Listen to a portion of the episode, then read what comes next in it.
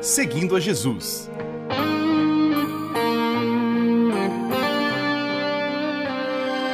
Na apresentação, Carly Friesen.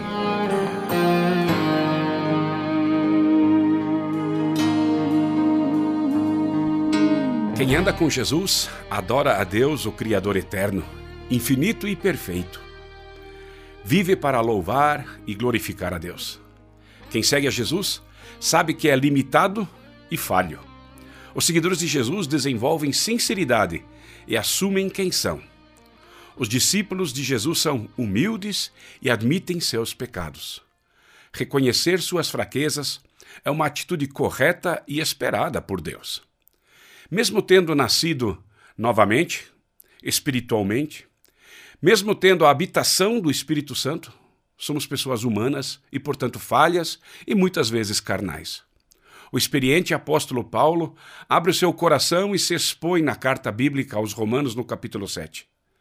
Devemos ser verdadeiros a respeito de nós mesmos e viver o processo de santificação que Deus quer realizar em nós. Não desanime quando não alcançar seus objetivos ou quando tiver uma queda. Quando pecar, lembre-se do amado irmão, o sábio apóstolo Paulo. Pois não faço o bem que quero, mas justamente o mal que não quero fazer é que eu faço. Assim eu sei que o que acontece comigo é isto.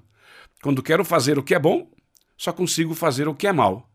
Dentro de mim, eu sei que gosto da lei de Deus, mas vejo uma lei diferente agindo naquilo que faço. Uma lei que luta contra aquela que a minha mente aprova. Ela me torna prisioneiro da lei do pecado, que age no meu corpo. Como sou infeliz! Nessa análise parece triste, mas esse Paulo nos anima com o desafio da alegria, com a batalha usando as armas espirituais. É natural ter crises e ser instável. Oscilar não é o problema. A questão é admitir, lutar para melhorar.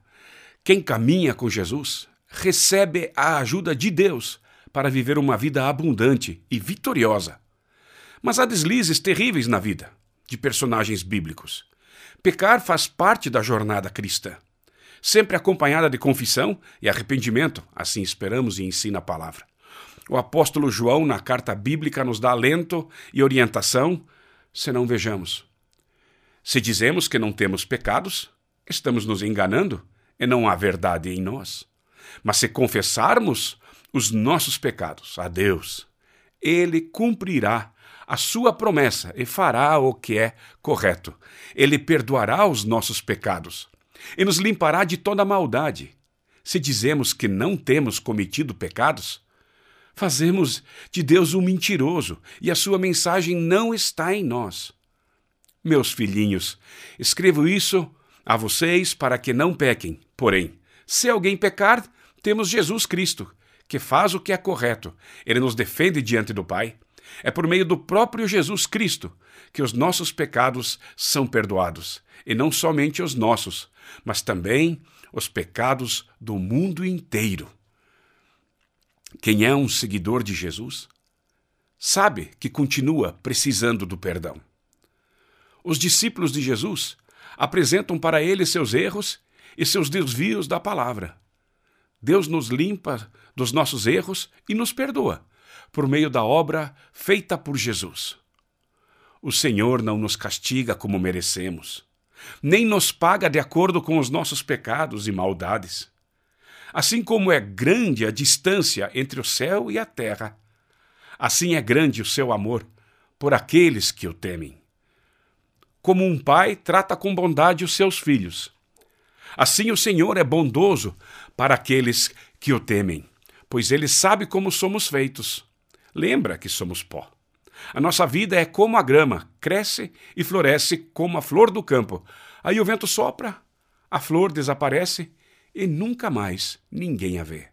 Deus sabe que somos pó, frágeis, falíveis, limitados, mortais e pecadores e pecadores, e quer mesmo assim o nosso bem.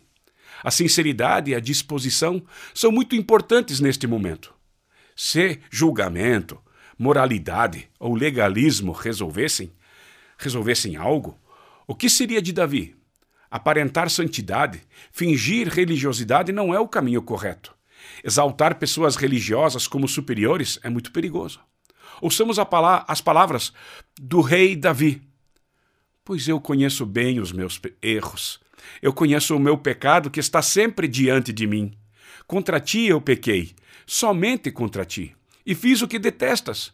Tu tens razão quando me julgas e estás certo quando me condenas. De fato, tenho sido mal desde que nasci.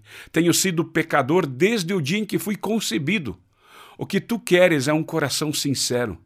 Enche o meu coração com a tua sabedoria. Tira de mim o meu pecado e ficarei limpo. Lava-me e ficarei mais branco do que a neve. Faze-me outra vez ouvir os sons de alegria e de felicidade.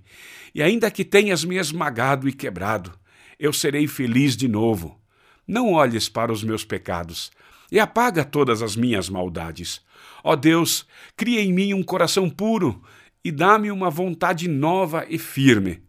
Não me expulses da tua presença nem retires de mim o teu Santo Espírito.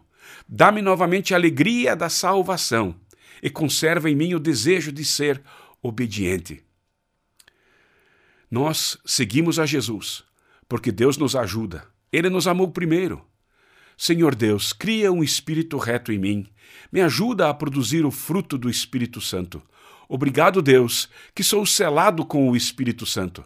Quero ficar perto de Jesus, como o ramo fica na videira. Amém. Amém.